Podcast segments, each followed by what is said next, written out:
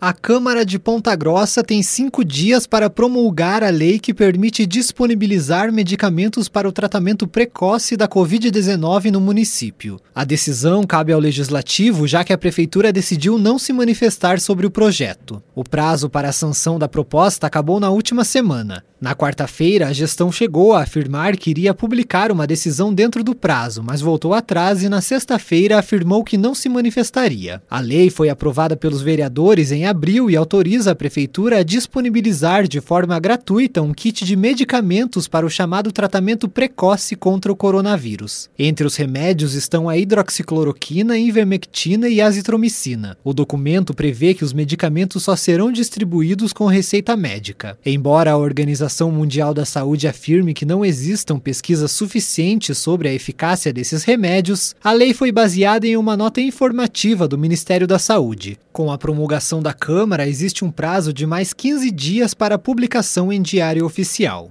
Tailan Jaros, repórter CBN.